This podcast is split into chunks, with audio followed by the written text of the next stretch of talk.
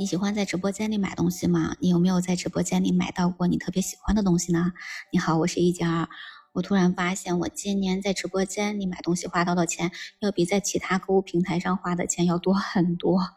总结了一下，大概是我把这些钱都是花在了买汉服上。那之前呢，就跟你讲过，说我今年特别喜欢汉服嘛，所以在买汉服上也是花了很多的钱。但汉服总体来讲，它是比较贵的嘛。而且汉服的种类也特别特别多多，就从上衣上来讲呢，它有交领的，有立领的，袖子呢也有飞机袖的，有琵琶袖的，还有广袖的。裙子也有很多不同的种类，像唐朝风格的，主要就是齐胸的乳裙和鹤子裙，外面要罩一个大袖衫儿。宋朝主要的风格就是齐腰的百褶裙。现在我们在街上见到穿汉服的小姐姐穿的比较多的汉服就是马面裙了，它主要是明制的。清朝虽然流行的是旗袍，但是也有它各种不同形制的汉服的。虽然每种风格都特别喜欢，都是想要的，但是汉服整体来讲价格还是非常非常贵的啊。那我感觉我的钱包真的是承受不住这个压力。然后一次偶然的机会，我就在那个直播间里就看到卖这个汉服嘛。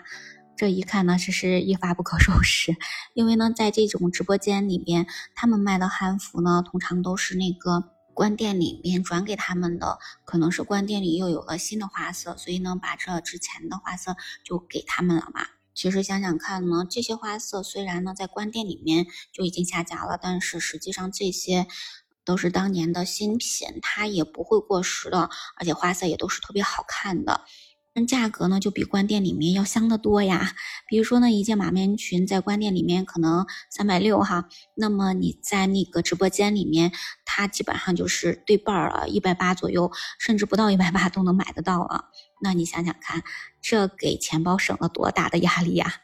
所以之后我也是找了很多个类似的这种直播间，然后在里面就蹲守嘛，找自己喜欢的这种款式的汉服。但在直播间里买东西真的非常大的一个不好之处就在于说太浪费时间了，因为他每次展示的那个服装并不一定是你非常喜欢的，所以呢，他都是让你要蹲守在那里嘛。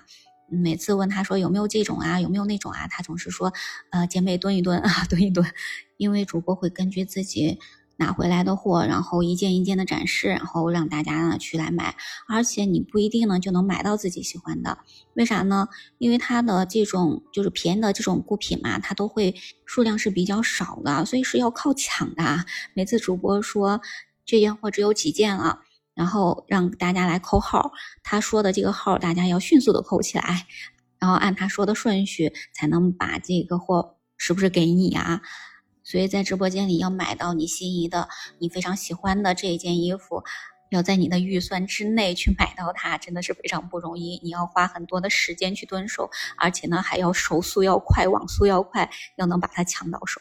我在直播间里面就买到了，就抢到了很多不同形制的这种汉服哈。买的比较多的还是马面裙啊，因为马面裙还是比较适合平时的时候穿的哈。我那天还跟我女儿说，我现在终于理解你了。为什么这么说呢？就是我女儿她比较喜欢 GK 制服嘛，所以所以她之前也是买了很多条不同的那种 GK 制服的裙子。在我看来，那些裙子都是一样的小格子裙，好像没有什么。比较大的区别，但是呢，他却说每种裙子都是不同的风格的这种小格子，每条裙子也都有它的名字的。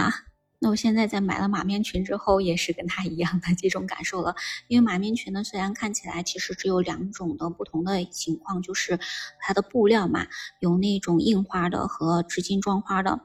印花的是比较便宜的，就是布料整个是印上的那种花的。所以它相对来讲是比较便宜的，啊，织金装花的就是那种看起来好像是绣花的哈，但实际上它并不是绣的花，因为我们知道绣的花用线的话，它是比较容易挂到的，但是织金装花的马面裙它就不一样了，它不会你的手指甲挂坏，因为呢它是整片布，整个呢是按那个花纹织出来的，所以是非常好看的，当然呢也是比较贵的，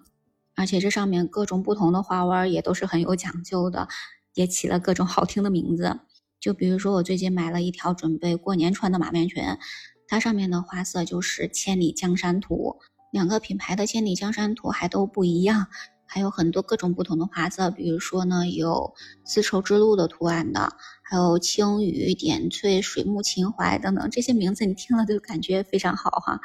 我也是在这些直播间里，真的是买到了很多件自己非常喜欢的汉服啊。但是有一个问题，我发现你在直播间里面，只要看到这些好看的韩服，就忍不住的想去买。当他说比官店里边便宜了多少的时候，你就更忍不住想去买。唉，所以总结一下，在直播间里面买东西，你可能会买到自己比较喜欢的，而且价格比较便宜的这些产品。但是呢，坏处是啥呢？你要花很多的时间，而且呢，一不小心，你可能呢就会忍不住要花更多的钱，太容易冲动消费了。你在直播间里面都买过哪些好东西呢？有过怎样的购物体验呢？可以在评论区跟我聊聊哈。我们今天先讲到这里吧，感谢你的收听，我是一杰二，这里是结伴而行，感谢你的收听，我们下期节目再见，拜拜。